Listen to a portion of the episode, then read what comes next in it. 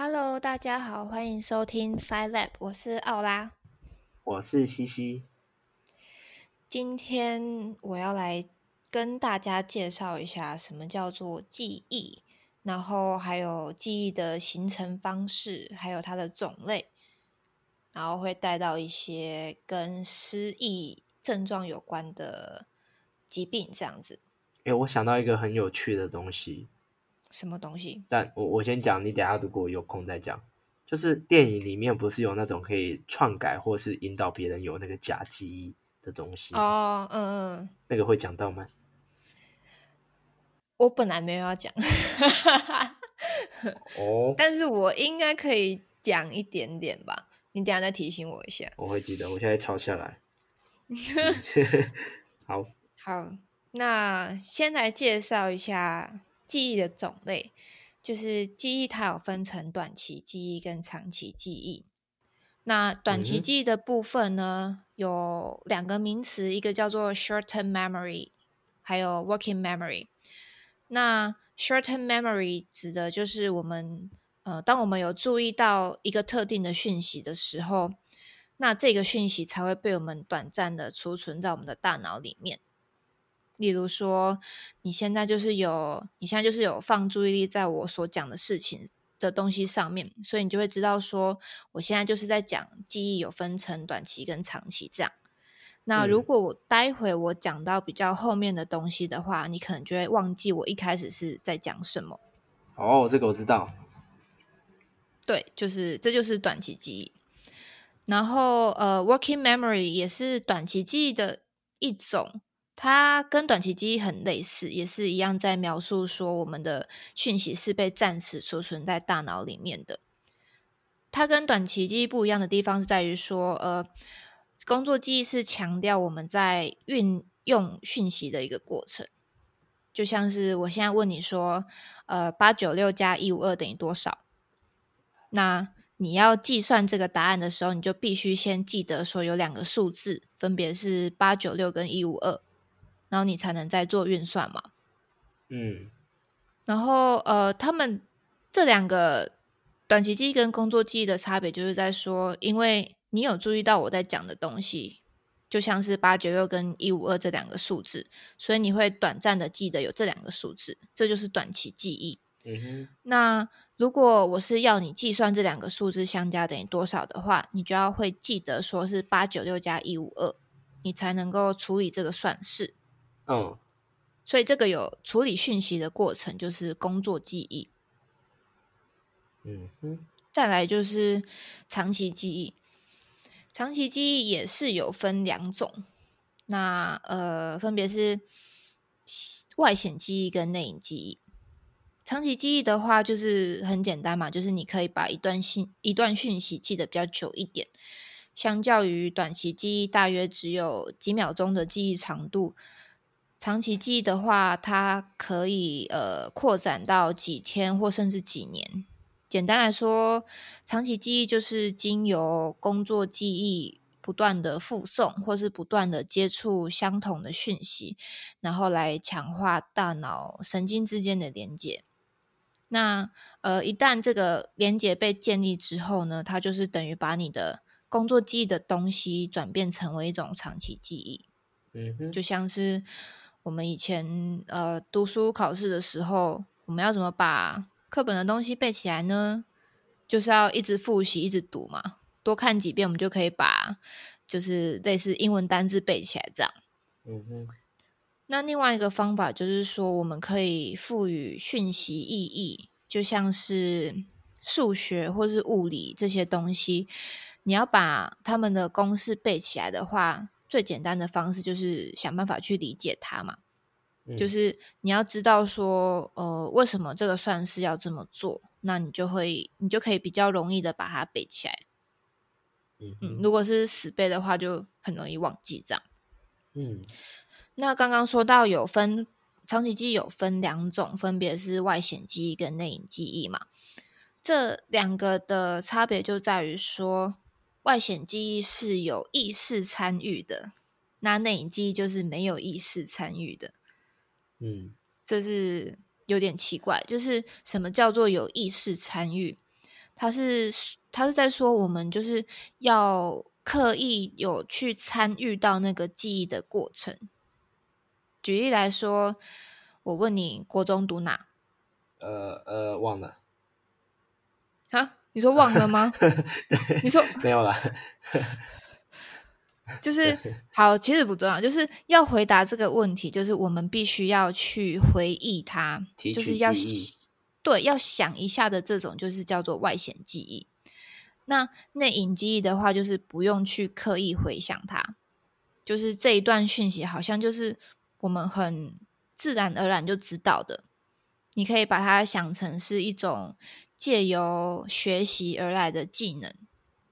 那我们心理系最常举的例子就是，你要怎么教一个小孩子骑脚踏车？因为你没有办法很完整的给出一段 SOP 的描述。例如说，你说你要先把一只脚往下踩，然后可能手要扶好啊，然后身体要要稳之类的。但是你没有办法很明确的跟他说，譬如说。嗯，一加一就是累积，所以等于二这样子。但是你知道，你你可以很自然的去骑脚踏车，做这个骑脚踏车的动作。嗯，但是你没有办法说出来。就是呃，内隐记忆它变成是一种技能，那它就好像是直接内建在你身上的东西。那再举一个例子，就是说。你一闻到，譬如说，你一闻到牛肉的味道，你就会知道说这个是在煎牛肉的味道。但如果我问你说你怎么知道这个是牛肉的味道，你就会没有办法回答，因为你的经验告诉你说这个就是牛肉的味道啊。嗯，没有为什么，这就是内隐记忆。嗯嗯，好，那第二部分就是要来介绍一下。记忆是怎么形成的？还有它是怎么储存跟提取的？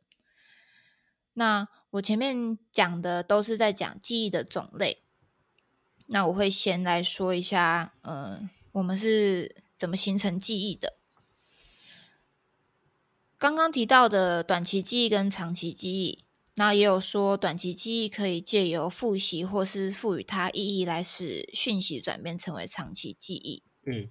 那这个过程首先要发生的事情就是编码，这你应该很熟，就是啊，跟编码就是什么类似 code，对对，encode 的东西，它就是跟程式很像，只是你可以把它想象成就是我们的大脑也是需要把讯息转变成为一一些神经代码，这样，这样子我们的脑才有办法处理。所以说，呃，因为我们必须要先 encode 进去我们的大脑，所以我们要提取提取这些讯息的时候，我们也必须先进行解码，才能把呃讯息还原出来。这样，嗯哼。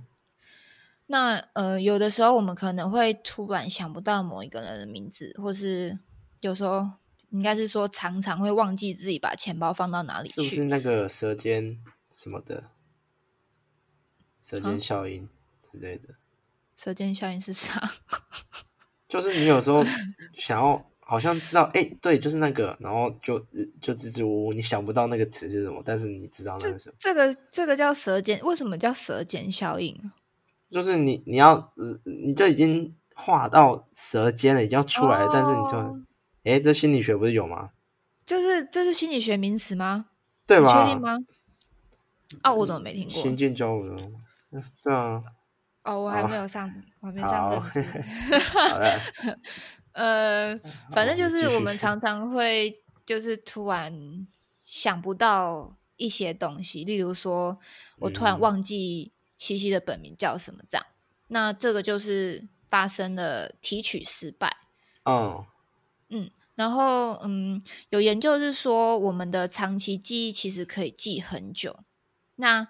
会发生这种想不起来的情况，就是因为没有相关的线索可以让我们顺利的把讯息提取出来。这样，嗯哼，就像是我们大部分的人可能都会不记得说小时候到底发生过什么事情，但是如果我们刚好去到了一个地方，那是我们小时候待过的地方，我们可能就会有一点模糊的记忆，或者是你会有一种似曾相识的感觉。嗯哼，然后再来是记忆储存。那首先呢，我会我要先来介绍一下古典制约。大家不知道有没有听过古典制约？就是有一条狗，那它是帕夫洛夫这个人养的狗。那有一天呢，帕夫洛夫就做了一个实验，他在喂他的狗之前呢，会先放一个铃声，然后马上会给狗食物吃。他重复了这个动作好几天。也就是铃响，然后喂狗这样。结果后来，当某一天只有铃响而没有食物的时候，狗就很生气。这样，哦，好，太冷了，没有啦，狗就 狗就开始狗就开始流口水，就是这是一件很不寻常的事情。因为照理来说，狗会流口水是因为它看到食物或者是它闻到食物，但是。铃声跟食物完全没有关系，铃声没有任何的理由会让它要流出口水来。嗯，但是今天帕夫洛夫就把食物跟铃声绑在一起，也就是铃声响后食物就出现了，所以狗狗也就记住了这个连结，就是铃声等于食物这样。那这跟记忆有什么关系呢？就是当我们要记住的东西跟旧有的知识连接在一起的时候，例如说，我们知道水在中文的意思，我们才能去记 water 这个字是英文的水的意思。那这个过程其实也就是神经产生连接的过程，也就是说，我们的大脑里面其实存在着很多比较强的连接跟比较弱的连接。那我们要学习一个新的东西，就是要想办法把这个比较弱的连接去跟比较强的连接绑在一起，也就是跟旧有的知识绑在一起，然后就是不断的附送或者不断的接触来强化它，我们才能够把这个新的东西变成是长期记忆的一部分。所以说，记忆的储存可以说是依靠神经之间的连接而形成的，这样。嗯嗯，到目前都没有问题是吗？问我不准，问问观众啊。请问，请问我要怎么问观众？没有啦，因为我之前也有修过一点点很很简单粗浅的心理学，所以嗯，这里我还记得，我对记忆的记忆还是有记忆的。那你哦，好好，那好吧，那你一定听过。Digit span 对不对？就是我们在讲中文。我哦，我不知道它的中文是什么，反正就是有一个神奇数字七，记得吧？就是就是记记忆的那个长短嘛。哦，那我知道。对，我们只能我们的脑有一个限制，就是我们只能记得七加减二的东西，也就是五到九这个范围，没有办法超过九。他们做的实验都没有办法超过九张。哦吼，那所以这就是电话号码的由来嘛？就是这个长度的由来，好像吧？我记得老师有讲吧？应该吗？我还没上他的课啊。好哦，所以所以这是电话号码是跟这个有关系？真假？我记得啊，电话号码长度这样。嗯，所以全世界电话号码都是九个数字以内？没有啊，没有，没有，没有。哦，好。好吧，那我现在还是必须依照惯例的给你一串数字，然后我要看你能记到多少。你不能用写的哦。好，我现在双手放开。好，真的不会写。好，九五六八四五九七二三五八。完蛋。九五六八四五九七二三五八。哎，为什么你全部都？为什么？九五六八四七九三二三五八，哦，没有，你背错了。对啊，你背错。可是你第一次好像背对。我觉得这跟 记忆没有关系，因为啊，不是没有关系，是我刚刚在讲的时候，我的耳朵还会有那个那个那个你哦，讲的对，一般一般呃，老师给的试验都是用看的，对要用看的，就是它会是一个荧幕，然后会出现一组数字，然后大概是一秒的时间左右，然后会消失这样，然后受试者就要回答说你刚刚是看到了哪些数字这样。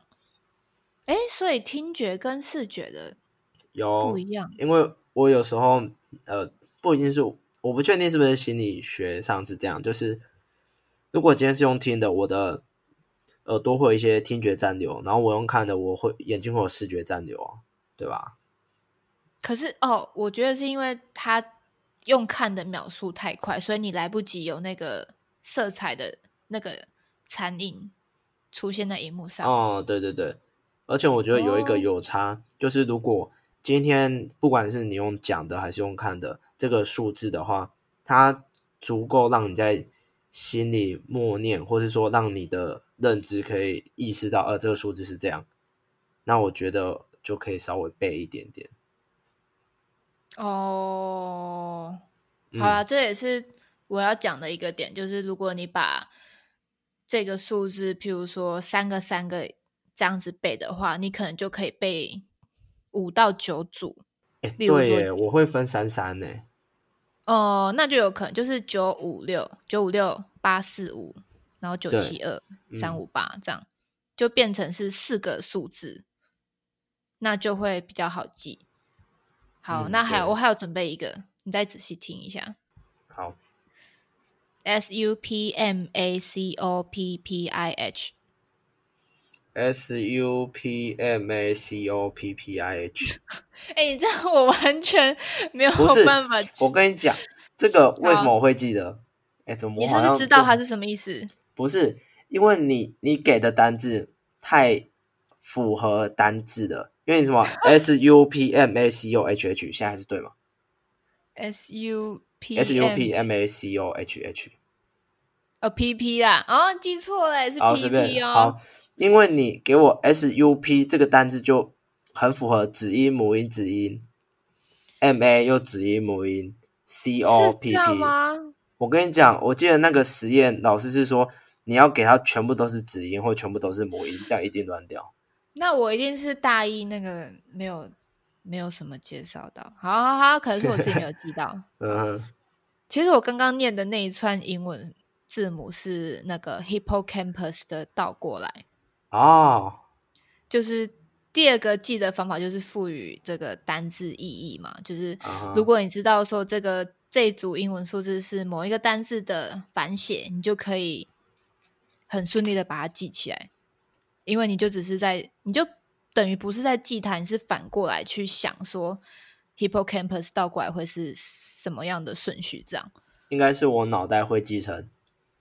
哦，好，你刚刚念的单字就是海马倒过来，我只要记这样就好。等于是我只要记两个东西，海马跟倒过来，我就算是吧。等我要讲，的时候，我再慢慢心里，哎，这个这样拼，然后慢慢的倒着念，对对就不会那么连续了。嗯，但是如果是照平常的实验，可能是视觉比较有关系，就是就是会有一个神奇数字七。那我们看到的，我们记得到一组乱数的话，基本上就只能记五到九个这样。嗯，好，哦，那这也是短期记忆的一部分。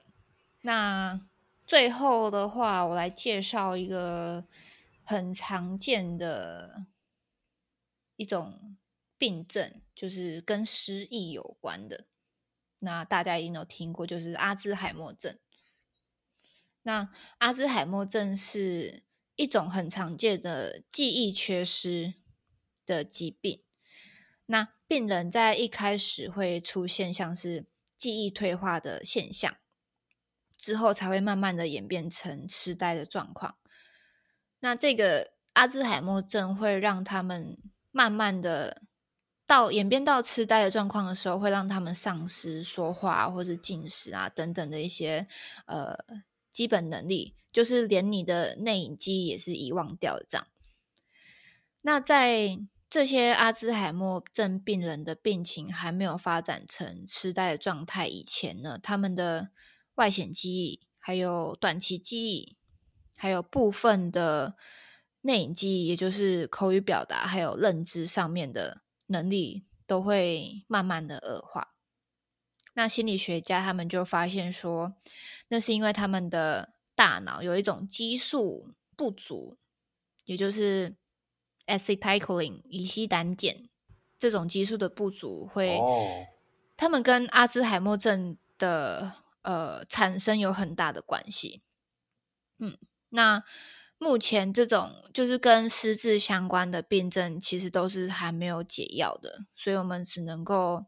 就是预防，那像是多做运动，或是多动脑啊，还有一点，还有多一点的那个社会互动，都可以比较有效的来预防罹患这一类的疾病。这样就是平常要多动脑的意思吗？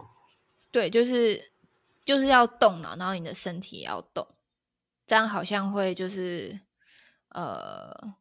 就是可能跟血液循环有点关系，就是你大脑内的血会一直流，一直流这样，是 哦，就是新陈代谢比较好。嗯嗯，好，好。按你刚刚第第一开始问我那个问题，我的短期记忆已经忘记了，你再讲一遍。哦，就是我想要问那个记忆的篡改，或是给他一些假记忆的东西。记忆的篡改跟假记忆，嗯，我是记得有印象是说，就是如果你是，哎，不知道大家有没有看老高？老高有讲在讲那个什么曼德拉，是曼德拉的记忆还是什么？哦，原来你是迷妹啊？不是，就是偶尔会看这样。哦吼，就是嗯，记忆。记忆的篡改，应该是因为我们本身没有把那个记忆很完整的，呃，就是提取的不完整，然后你会你会衍生出很多种不同的记忆，因为你不确定，你没办法提取出正确的那个版本。嗯，那你在嗯不断的去嗯。不知道讲想象好不好？就是想象不一样的记忆发生，就是那个呃情节发生的时候，你就会不自觉的去相信某一个某一个你创造出来的那个情节。嗯嗯。那嗯，我觉得它跟那个受到暗示有关系。那好像其实我们跟。其实心理学系真的不会去学有关催眠类的东西，但是我好像是听过，就是其实我们人类是很容易受到外在环境的暗示去被影响的，就像是买东西啊，你只要就是看到在呃广播上面听到广告，那你下车去商场买东西的时候，你就会。